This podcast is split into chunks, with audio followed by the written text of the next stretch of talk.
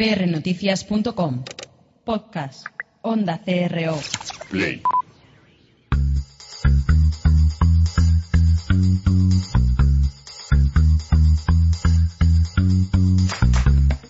prnoticias.com y Onda CRO presentan Pasión y Talento con Gabriel Gómez. No solo enseñes a tu hijo a leer, enséñale a cuestionar lo que lee, enséñale a cuestionar todo. George Corlin.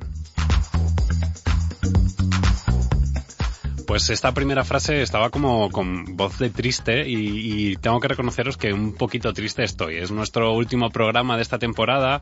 Eh, estamos un poco tristes y también un poco alegres. Eh, Juanda está ya con la sensación de nos vamos de vacaciones, ya hemos estado hablando de los planes que tenemos este verano y bueno, pues no pinta mal. Esperamos que a vosotros tampoco pinte mal y bueno, pues eh, sí que es cierto que hay en muchos programas que los últimos programas eh, de la temporada suelen hacer como una especie de refrito y yo siempre lo he criticado. No me ha gustado nada el tema de los mejores momentos eh, del programa y demás. Podíamos haberlo hecho porque hemos tenido muy buenos momentos, pero bueno, hemos dicho hoy nos vamos a regalar algo y os vamos a regalar algo y mmm, ya hace unos programas os comentamos pues que por aquí pasado eh, Pablo Blázquez, eh, el fundador de Ethic y bueno, pues también os dijimos en ese programa que les tendríamos de una manera más continuada y más habitual. Y bueno, pues eh, este programa es dedicado a, bueno, pues a Ethic y tenemos a Laura Zamarriego, que es redactora jefe de Ethic. Y bueno, pues ella será la voz que nos acompañe en las secciones a partir de la próxima temporada. Bienvenida Laura, ¿cómo estás? Muchas gracias Gabriel. Súper agradecida de estar aquí porque esto de ser un refrito de ética en el, en el último programa, pues oye. No, no, esto no es un refrito, ¿eh? No, no, no vamos a hacer Vamos a refrito. quitar esa palabra. Claro, no, no, no, no. Hoy, hoy no es refrito. Hoy lo que vamos a hacer es, vamos a hablar sobre temas de actualidad, sobre temas que tratan Ethic, eh, que podéis consultarlos en ethic.es. Eh, y bueno, sobre esos temas Después, si te parece, cuando volvamos en la próxima temporada, ya en septiembre, uh -huh. pues vemos cómo han avanzado algunos y otros que probablemente no avancen e incluso retrocedan, porque uh -huh. por lo que me huelo, algunos no van a moverse mucho. Desde luego, de aquí a septiembre, el panorama mmm, político, aunque sea, seguro que va a cambiar. Claro, Entonces, de algo sí. habrá que hablar. bueno, pues si quieres, eh, empezamos con, con las secciones. Perfecto, cuando quieras.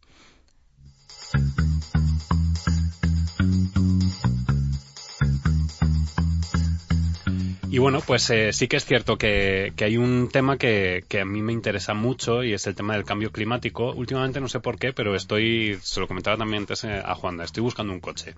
Uh -huh. Y he dicho, me voy a comprar un coche eléctrico.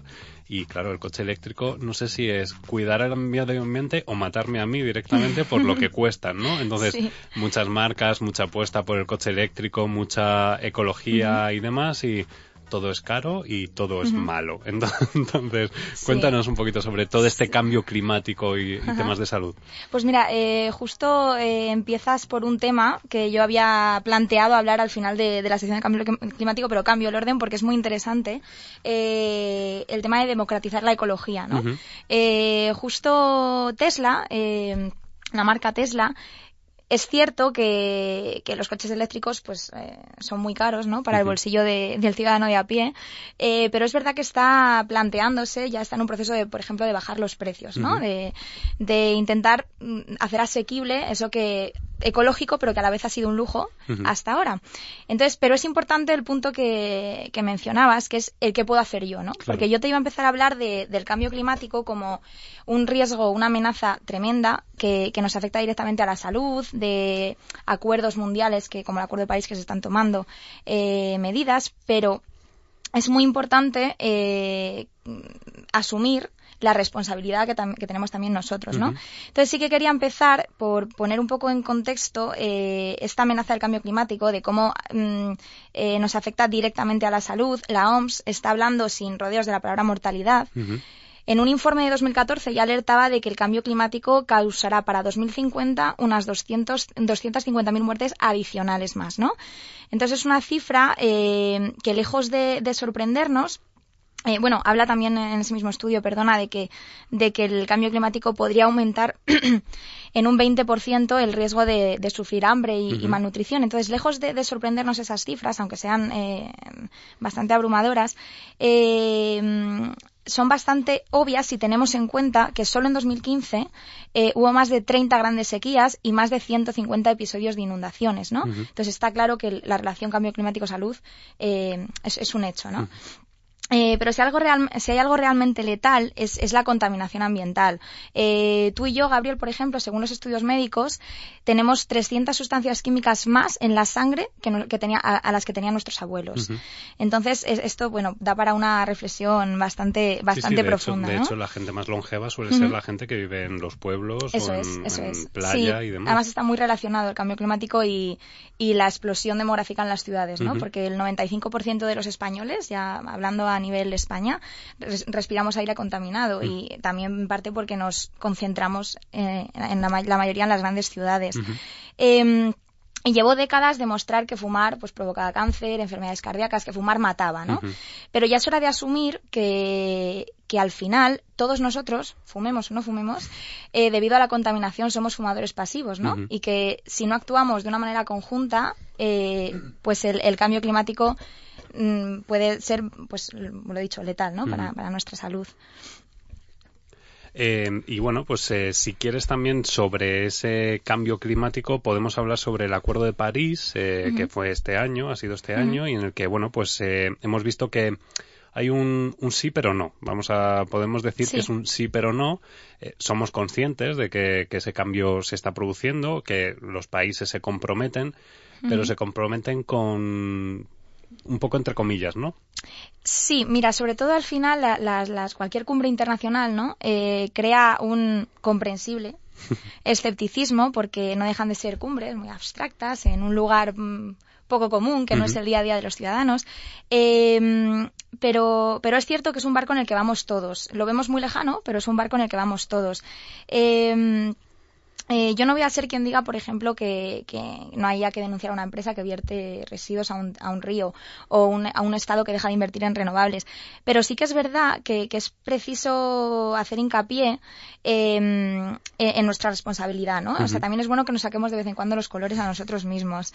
Eh, porque Aquí lo hacemos mucho, ¿eh? Aquí pues intentamos en, en, Ethic intentamos hacer lo mismo, ¿no? Eh, revisarnos constantemente porque si, si es por una razón muy sencilla, es por, es por pragmatismo si, a la presión social que, ejerce el ciudadano le sumamos eh, un compromiso real siempre vamos a poder hacer más de lo que hacemos, ¿no? Pero un compromiso real en nuestros hábitos de consumo, como hablabas antes del coche Tesla, por eso te comentaba que era un punto fundamental.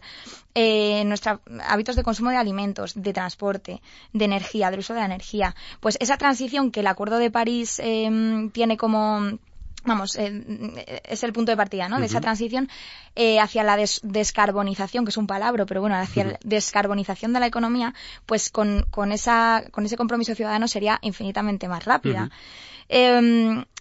es verdad que con el Acuerdo de París, bueno, hay, hay voces, a lo mejor demasiado ilusorias, que, aseguran que ese acuerdo, ese 12 de diciembre creo que se firmó de, 2015, eh, el Tratado de París, eh, eh, en ese momento empezó la cuenta atrás para alcanzar un mundo sin carbono, ¿no? Es verdad, pues, que el Acuerdo de París mm, se marcó como objetivo mantener la temperatura media mundial a menos de 2 de dos grados centígrados respecto a los niveles preindustriales.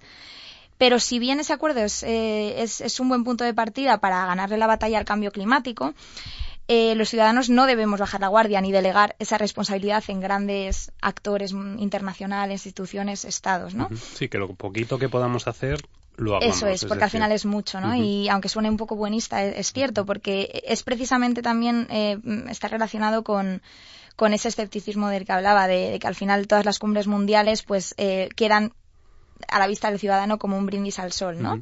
Pero fíjate que este escepticismo y, bueno, pues eh, se, al final se está materializando porque hace muy, muy, muy poquito veíamos en las noticias que el agujero de la capa de ozono se está recuperando. Es decir, todas las poquitas cosas que vamos haciendo, pues la prohibición de, los sprays en su momento y demás, está funcionando. Y incluso pues dicen que de aquí a unos años puede que el agujero de la capa de ozono se, se cierre. Entonces, vamos por buen camino. Vamos por buen camino. Eh, lo que- por eso decía que no había que bajar la guardia, pero tampoco tenemos que ser catastrofistas. Claro. Eh, partiendo de la base de que, de que es un drama. O sea, el cambio climático es un drama y es una amenaza tremenda. Pero es bueno que a la vez, a la vez que lo denunciamos, también bajemos un poco a la arena y, se- y demos datos con cierto rigor, eh, no solo, pues eso, ca- mm, los efectos catastróficos, sino que hablemos también de soluciones, que difundamos este tipo de, mm, de acuerdos desde los medios de Claro. comunicación, porque se crea una, una, Conciencia. social y la gente tiene la música en la cabeza, ¿no? Claro. Entonces es, es importante. De hecho, lo mismo es aplicable con los Objetivos de Desarrollo Sostenible eh, que se firmaron también este año. Por eso se habla de que 2015 ha sido un año bastante, un, un punto de inflexión, ¿no? Pero bueno, so- todos son palabras por ahora. Eh, se firmaron los Objetivos de Desarrollo Sostenible en Nueva York en, en septiembre y, y son, pues, igual que hablamos del Acuerdo de París, los, los ODS eh, son muy ambiciosos, ¿no? Hablan de que, de que en tan solo 15 años, pues, la pobreza, o sea, eh, el objetivo es que dentro de 15 años, pues, la pobreza haya desaparecido en todas sus formas, en todos los rincones del mundo, es decir, suena mm, vamos a decir que muy lejano, demasiado demasiado, utópico. utópico, ¿no? Sí, es cierto. Em, pero ante ese utopismo eh, del que hablas, eh, y también ese, ese esceptici- escepticismo que surge como respuesta, em, eh, nos, nos hace preguntarnos, ¿no? ¿Para qué sirve? O sea, ¿cuál es la utilidad real de este tipo de acuerdos? Pero luego tenemos que hacer una retrospectiva y ver, por ejemplo, eh, los, eh, el, mm, el- el proceso o el tiempo recorrido desde, desde que se firmaron los Objetivos de Desarrollo del Milenio, ¿no? A los que sustituyen los ODS, eh, que s- fueron criticados exactamente por lo mismo, ¿no? Eh, y con razón, porque obviamente falta mucho para avanzar y no se consiguió para nada todo lo que, todo lo que proponían. Pero si bien es cierto que la complejidad de, de unos, los ODS son 17 objetivos con 169 metas concretas, eh, es mucho mayor que la de los objetivos de desarrollo del milenio, que eran simplemente 8 objetivos, eh, hay un dato que no podemos perder de vista y es que desde 1990, en 1990, que es cuando se firmaron los, los ODM, eh, había alrededor de 1.900 millones de personas eh, que vivían con menos de un, un euro y 25 céntimos a- al día, ¿no? Y desde entonces esa cifra se ha reducido en más de mil millones. Y yo no estoy aquí para, no, no es un discurso político, a mí no, no, no soy de la ONU ni nada.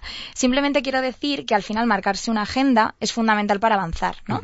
Eh, hay una frase que, que he seleccionado porque la, la leí hace poco por ahí de un diplomático italiano del siglo XIX que se llama Carlos Dossi, eh, que decía que la utopía de un siglo a menudo se convierte en la idea vulgar del siguiente. ¿No? Es una frase que, que me parece muy inspiradora porque al final es lo- también necesitamos ese empuje ¿no? para, Sí.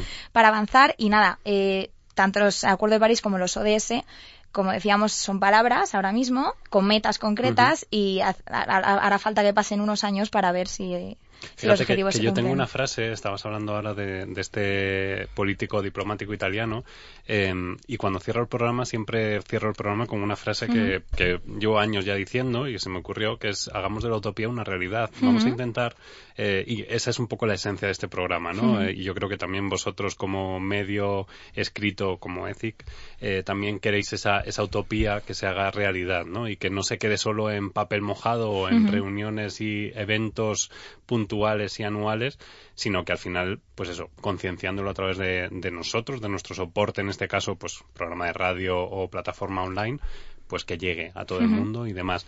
Eh, sí que es cierto que, claro, todo esto, al final estamos hablando de, pues, desarrollo sostenible, estamos hablando de personas, y bueno, pues este año también hemos tenido unas catástrofes humanitarias bastante importantes, en este caso las migraciones, ¿no? Que incluso han llegado a degenerar en, en, pues en la salida o la votación por parte de, de Inglaterra o de Reino Unido de la Unión Europea. Cuéntanos un poquito sobre Sí, sí, esto es además eh, el- la- lo que algunos llaman crisis de refugiados, que nosotros preferimos llamar crisis de, solidar- de solidaridad e incluso de justicia, ¿no? Eh, es uno de los, de los temas centrales de, de ETIC porque creemos que hay que ser mm, levemente reiterativos en, en determinadas cosas y esta es una. Eh, y es otro de los desafíos globales a los que nos enfrentamos, además, porque, eh, bueno, desde de cinco años aquí, se ha producido el mayor incremento de desplazados eh, jamás registrados al año, ¿no? Eh, son, en, fin, pues en los últimos años, en los últimos lustros, a- hay 15 grandes guerras eh, que han estallado o que se han reactivado, ¿no? Eh, es, es cierto que la mayor aceleración de la cifra de refugiados se ha producido desde el principio de 2011, con, con- cuando estalló la guerra de Siria.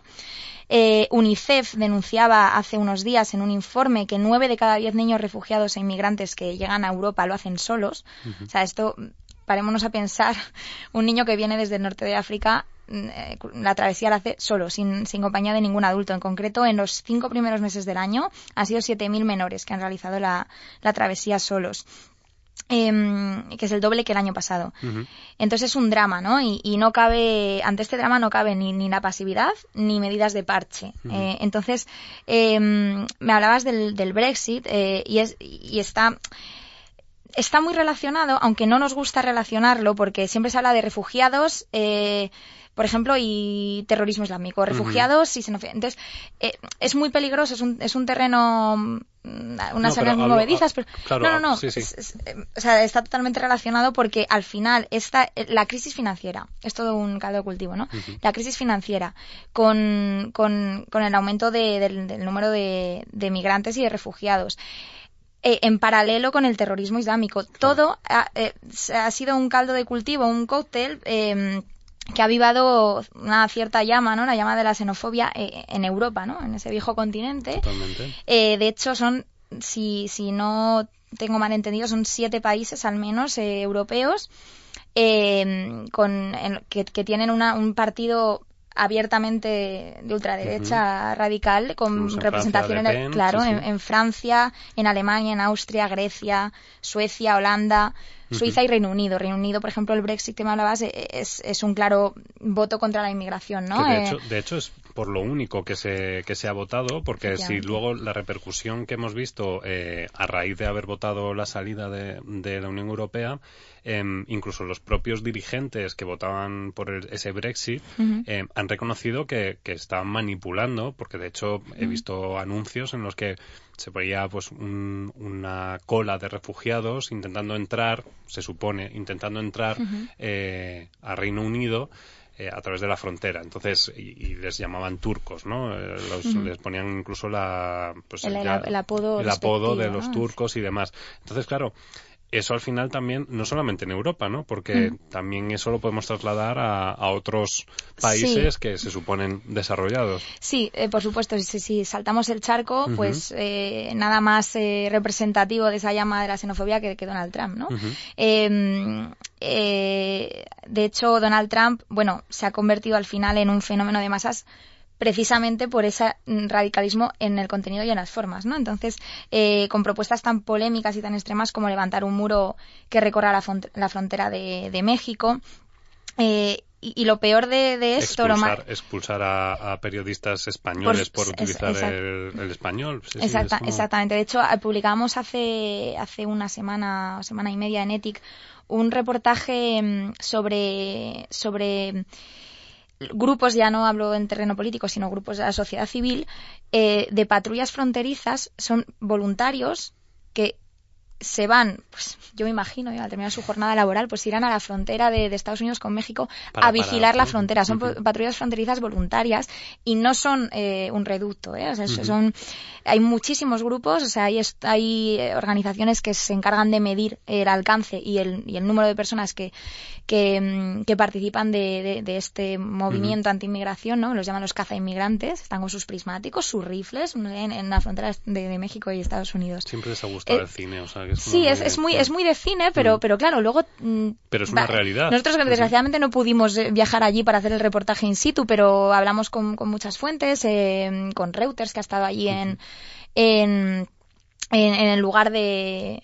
Eh, de los hechos, ¿no? Y, y nos, vamos, nos, nos contaban que, que es bestial el discurso, el discurso y la, y la, el convencimiento de, de, que, de que, hay que reforzar las fronteras porque la inmigración es una amenaza. Uh -huh. me, eh, Conocerás a, al resto de componentes del Dream Team porque irán pasando uh -huh. por aquí a menudo y, uh -huh. y, eso es un tema que hablamos eh, Cristóbal y yo cuando tratábamos el tema del Brexit, que es un poco eh, tocar la emoción más que la, la, razón, ¿no? En este caso y, y, sí que es cierto que todo este tipo de movimientos xenófobos tocan más un poco la emoción más que la razón, es decir, en lugar de verlo como algo positivo en el que puedes generar mucha más riqueza porque introduces diversidad en un país, em, pues bueno, eh, evidentemente todo con, con, sus bases legales y, y todo regularizado, es decir, no vas a dejar pasar a todo el mundo y que entren en cualquier condición porque al final también eso incluso perjudicaría, ¿no? Pero, claro, esa, esa emoción eh, es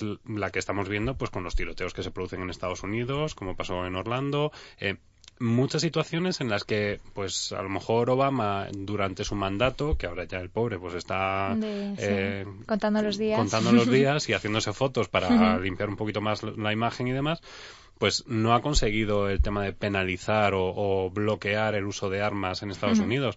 Claro, luego tienes en el otro extremo a una persona como Donald Trump que tiene dinero mm, para aburrir y que bueno, pues que está ahí como un candidato a la Casa Blanca que mm, muchas ya dicen que miedo da sí, si sí, consigue llegar. Es lo que lo que te iba a comentar, que no es eh, un, no es una es, no es una caricatura, un personaje del que estemos hablando. No, no. Eso es, es, pues, es, un posible candidato a las, a las presidenciales.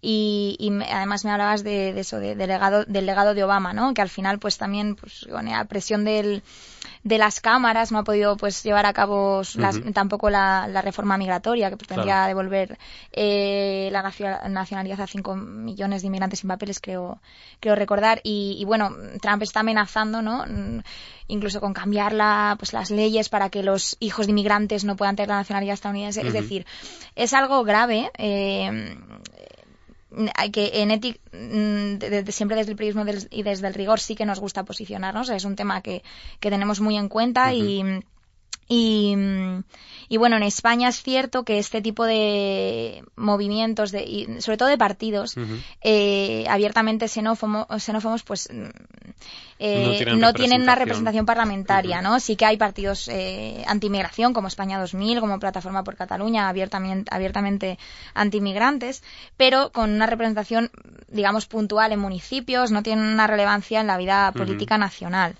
Eh, pero es cierto que, que, al final todos son desafíos globales, ¿no? Que no dejamos de ser Europa. Eh, eh, estamos constantemente pues empapándonos de noticias y de, pues, de, cualquier parte del mundo. Entonces Y que llama, llama la atención a lo mejor lo, lo más extremo y, no llama la atención a lo mejor las cosas que, que, se hacen bien, ¿no? En ese sentido nos gusta hacer leña del árbol caído, como se dice habitualmente, ¿no? eso es, eso es, hay el efecto contagio también. Eh. Y, y aprovechando un poco que has mencionado ya pues casos que se producen en España, bueno, aquí hemos tenido eh, paso por las urnas dos veces, eh, todo parece apuntar que se formará gobierno, todavía no se sabe muy bien lo veremos cuando lleguemos en septiembre. Probablemente cuando lleguemos en septiembre diremos sí o no. A lo mejor tenemos que volver a las terceras elecciones, ojalá no. Eh, o sí, no lo sé ya, ya no sé sometimiento ciudadano. Claro. Em, pero sí que me gustaría un poco que, nos comentases, porque vosotros habéis hecho una tarea de periodismo eh, muy exhaustiva, hablando con candidatos y no tratáis, o sea, porque claro, hay algunas entrevistas que son bastante polémicas. Sí, a ver, nosotros siempre desde el privilegio que tenemos, eh, cada, medio tiene su privilegio, ¿no? Y el nuestro es eh, que no, no, somos un medio de actualidad pura y dura. Y entonces tenemos la suerte de poder hacer entrevistas más en profundidad, en el que, en que andamos más en las personalidades, ¿no? De, pasamos a la persona, del político a la persona, ¿no? Eh, y es muy curioso porque, bueno, aparte de, de que ha quedado bastante claro que, que, que, desde el 20D hasta el 26J, pues en estos seis meses no ha cambiado mucho el panorama y lo que comentabas, que incluso hay quien habla de unas terceras elecciones, que ya no sé si es pues eh, un ejercicio democrático, una tortura o no, sé. Em, lo que está claro es que en estos seis meses los representantes políticos de España, tanto los que se dicen viejos como los que se dicen nuevos, bueno, nadie se dice viejo, ¿no? Pero hemos creado esa dicotomía de los nuevos mm, políticos, los, viejos políticos. eso es. La nueva política. Eso es. Pues unos y otros eh, se han mostrado incapaces de llegar a acuerdos. Eso es un hecho, ¿no? Y es curioso que todos los entrevistados en ETIC que comentabas, eh, eh, hemos entrevistado en este intervalo de tiempo pues a Manuela Carmena, Javier Maroto, Begoña Villacís, eh, Pablo Echenique. y, es curioso porque todos, desde su mm, ideología particular, desde su personalidad, todos coincidían en lo mismo. Eh, cada uno lo, expresando de una manera distinta, ¿no? Pero todos coincidían en que en las urnas se pidió entendimiento. Entonces es paradójico, ¿no? todos los mm, mm, representantes políticos de distintas fuerzas asuman y sepan, esto antes de las segundas elecciones, estoy hablando de hace unos meses, eh, sepan que en las urnas se se- se- la gente pedía entendimiento, acuerdos y no se llevará a cabo, ¿no? No, no llegase a ningún puerto. Eh, Jordi Évole, en otra entrevista que, que- que le hicimos hace más tiempo, hace pues ahora un año, nos decía que... mm, que ni los buenos son tan buenos ni los malos son tan malos, ¿no? Y yo creo que estas elecciones, esa cultura de los bandos tan arraigada en España, ¿no? De buenos y malos, eh, pues eh, ha quedado ha quedado bastante patente. Entonces, bueno, Claro, yo yo- deseo como tú que no haya unas terceras elecciones y que en septiembre, pues no sé, sea lo que sea, podamos hablar de, de Sí, algo. fíjate que, que estás hablando y, y yo ya lo he comentado alguna vez en el programa, yo he tenido la oportunidad de ir a la Unión Europea y de asistir allí a la Unión Europea pues a los discursos y debates que tenían los partidos eh, españoles en, en la Unión Europea Ujú. y me llamaba mucho la atención el buen trato y el buen entendimiento que tienen los partidos, que claro, cuando tú venías aquí, aterrizabas en España y veías las noticias, era como, madre mía, si les falta tirarse a la cabeza Sí. cualquier cosa. Y luego también me gustaría añadir, eh, bueno, pues que, que me llama mucho la atención eso que tanto se habla de partidos emergentes y empezamos a ver también que esos partidos emergentes no son tan emergentes. Es decir, al final se está haciendo una fusión de votantes eh, políticos de la vieja escuela que se incorporan al partido nuevo y demás, que empieza a hacer ahí como una especie de café descafeinado Sí. con agua, además. O sea, ya descafeinado con agua y leche eh, eh, en polvo. Entonces, me empieza a preocupar también eso, ¿no? En, Sí, qué, en además- qué situación política nos encontramos porque no, no parece que sea, como decías, ¿no? Ni los buenos son tan buenos ni los malos son tan malos, Claro, ¿no? y nada es blanco ni negro y por Mm. eso el café, de- el café descafeinado me has hecho ahí, me, me ha servido el café descafeinado. Eh, nada es tan bueno ni tan malo Mm. porque al final eh, cada uno pues mira cada partido me refiero y cada representante mira mira muy a su ombligo y se halaga no lo, lo nuevo que es eh, su partido los, lo buenas que son sus propuestas bueno propuestas se ha hablado poco en esta campaña hay que decirlo totalmente. porque no se ha hablado de Tenían propuestas recortes de presupuesto, pero no de propuestas. eso es, eso es. Eh, podrían haber aprovechado mucho más para, para aterrizar propuestas. Eh, entonces, ha quedado, ha quedado clarísimo, ¿no? Que al final en esos partidos emergentes siempre hay mm, Ujú. No sé si llamarlo, pues esas, esas manchas, ¿no? Eh, Hojas negras, ¿no? gente que, que lleva, eh, que no es precisamente nueva, y luego al revés, ¿no? En partidos, eh, viejos partidos que llamamos, pues hay personas que están intentando sacar la cabeza, eh, y a lo mejor, pues la propia estructura del partido se lo impide, ¿no? Entonces, mm, O partidos que dicen que, que es por votación eh, popular o es. de los propios elementos y luego de repente ponen a alguien a dedo, que también ha que saltado también, que también ocurre. a los medios. Por ¿no? supuesto. Eh, pero bueno, como decías, España durante estas dos elecciones ha seguido funcionando y tenemos que decir que bien, ha funcionado bien. Había algunas cosas, por ejemplo, no mi de subvención del coche eléctrico no la he podido No conseguir, entonces eh, he optado por un coche con- que contamina, lo siento mucho, pero lo cambiaré, lo, cambiaré en cuanto pueda el bolsillo eh, hacerlo. Y mm, lo que sí que es cierto es que, bueno, pues nosotros hemos tratado durante esta temporada, eh, pues con Ginesaro, con Mohamed Lamrani, hemos tratado mucho el tema del emprendimiento social, que para nosotros, y en concreto para mí, creo que es un motor social que nos está abriendo nuevas nuevas fronteras, ¿no? Y, y- y vamos a hablar sobre ello, si te parece. Sí, bueno, es indudable lo que dices, ¿no? El emprendimiento como motor social, porque de hecho si esta crisis, no me gusta nunca decir la frase, si algo bueno nos ha traído esta crisis, pero la voy a decir porque si algo bueno ha traído esta crisis, como siempre en las crisis se, se agudiza el ingenio, y es que eh, pues la gente, como tú y como yo, mm, se le ha encendido, no, a, a muchas personas se les ha encendido la bombilla, ¿no? Y, y han, se han multiplicado a lo largo de, esto- de estos últimos años las empresas sociales, por ejemplo. Esas empresas cuyo motor, o sea, esos son negocios, ¿no? Y igual que cualquier otro, en el sentido que no son, no son ONGs, son negocios, pero que eh, cuyo propósito es cambiar algo, cambiar algo, o sea, mejorar algo de la sociedad eh, respecto al medio ambiente, y se ha multiplicado a lo largo de, est- de estos años. Y no solo se ha multiplicado en España, sino a nivel global. Es una tendencia eh, mundial, ¿no? De hecho, eh, bueno, la, la- la plataforma SOCA, que es una red de, de emprendimiento... Que vinieron por eh, aquí, por Sí, cierto. no, no lo sabía. Pues sí, sí, nosotros colaboramos bastante con ellos y, y nos decían que el 70% de las empresas de, de la red de ASOCA han influido en las políticas de sus países. Bueno, es un dato difícil de medir, ¿no? Es difícil de medir, de contrastar, pero lo que sí es seguro es que quienes aplican, las personas que aplican esa premisa de piensa global, actúa local, eh, no son eh, no son pocas, cada vez son más. Em, y, es algo que se ve claramente, por ejemplo, en, en el documental eh, Mañana de Men, que mi francés es muy malo, es un documental francés que se estrenó este año. Eh, que tuve el placer de, tuvimos el placer de ver en Ethic, nos invitaron al preestreno y, y me gustaría servirme de este documental eh, para, para, hablar sobre emprendedores sociales a modo de, pues, de colofón, ¿no? De, de, esta, de esta sección de, emprendedores.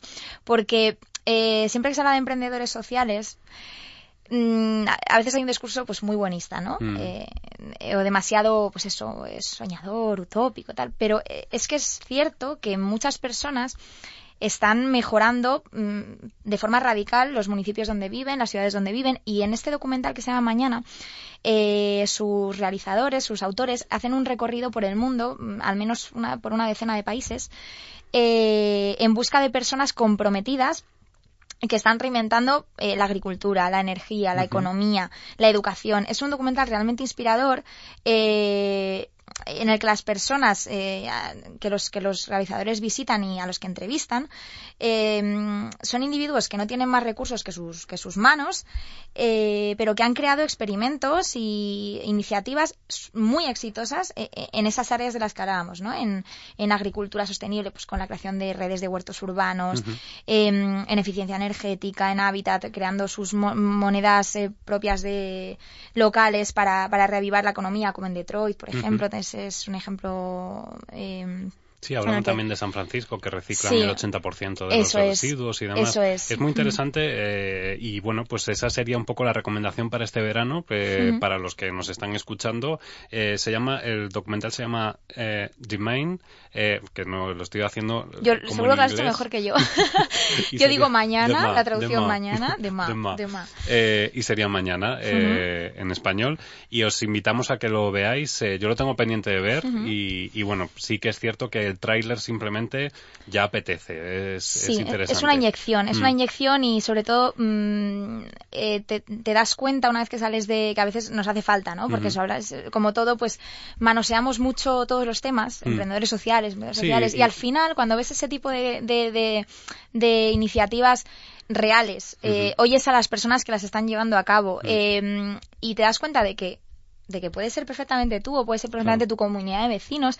Entonces, eh, es cuando, cuando asumes que el cambio eh, es un cambio que, que, en el que participamos todos, ¿no? Y, de que un documental que ha tenido una audiencia, eh, pues en los primeros meses, no sé si fueron 700.000 espectadores, fueron a verlo en, entre diciembre y febrero, solamente entre diciembre y febrero en Francia, y dices, piensas, ostras, la, ecología vende. Ahora, ahora ya estamos llegando al momento en el que la, ecología vende. Un documental que habla. Crítica, en la crítica tiene un 8 sobre 10. O sea, que, claro, que claro, es muy raro encontrar eso en una película. ¿eh? Claro, y nos damos cuenta de que un documental que habla pues, de turbinas eólicas, de agricultura sostenible, de ciclovías, vende, ¿no? Entonces, eso ya de por sí es una señal de que algo está cambiando, de que la gente salga, salga del cine eh, con, con, ganas de imitar a, esa gente de distintos países que está cambiando las cosas a nivel local, pues pues es una señal importante. Pues muchísimas gracias Laura por, por este programa. Como había dicho al principio, esto era un regalo para los que estamos aquí y para los que nos han estado escuchando. En septiembre te esperamos, os esperamos a Ethic y bueno, pues veremos todo lo que ha pasado. No ha sido muy catastrofista, yo creo que, ha sido un poquito... Equilibrada, ¿no? Sí, hemos estado ahí eh, y hemos cerrado con el colofón ese del emprendedor social que nosotros estamos tan concienciados. Pasa un feliz verano, te esperamos en septiembre y bueno, lo que sí que es cierto es que nosotros nos vamos, como decía antes, estamos tristes pero alegres.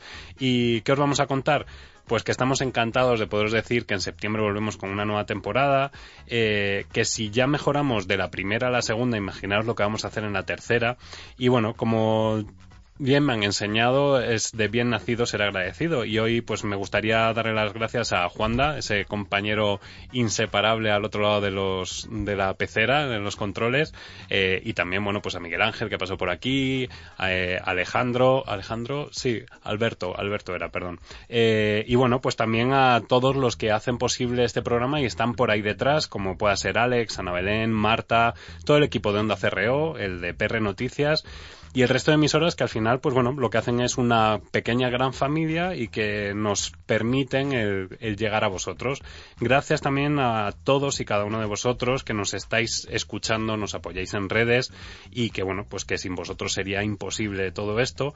Y también, pues evidentemente a todos los que han pasado por los micrófonos, que han repetido y que quieren repetir en venir.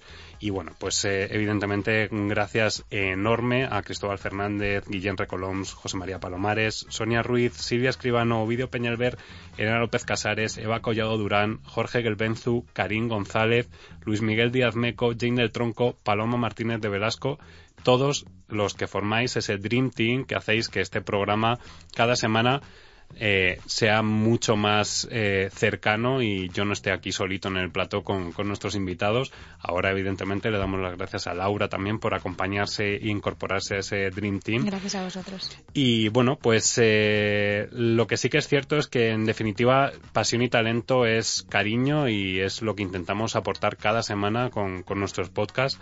Y ahora sí llega el momento de cerrar este estudio hasta septiembre eh, nos podéis seguir escuchando a través de las redes sociales. Eh, nosotros no vamos a parar en verano en las redes sociales. Y un último consejo, ya me callo y, nos vamos de veraneo. Eh, si eres de los que tienes los pies en la tierra, deja volar de vez en cuando esos pies y haz que la vida te pueda dar grandes sorpresas.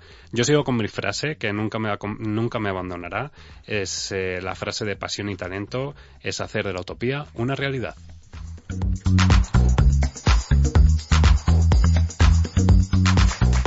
Visita el apartado de podcast de prnoticias.com para escuchar este y muchos más contenidos.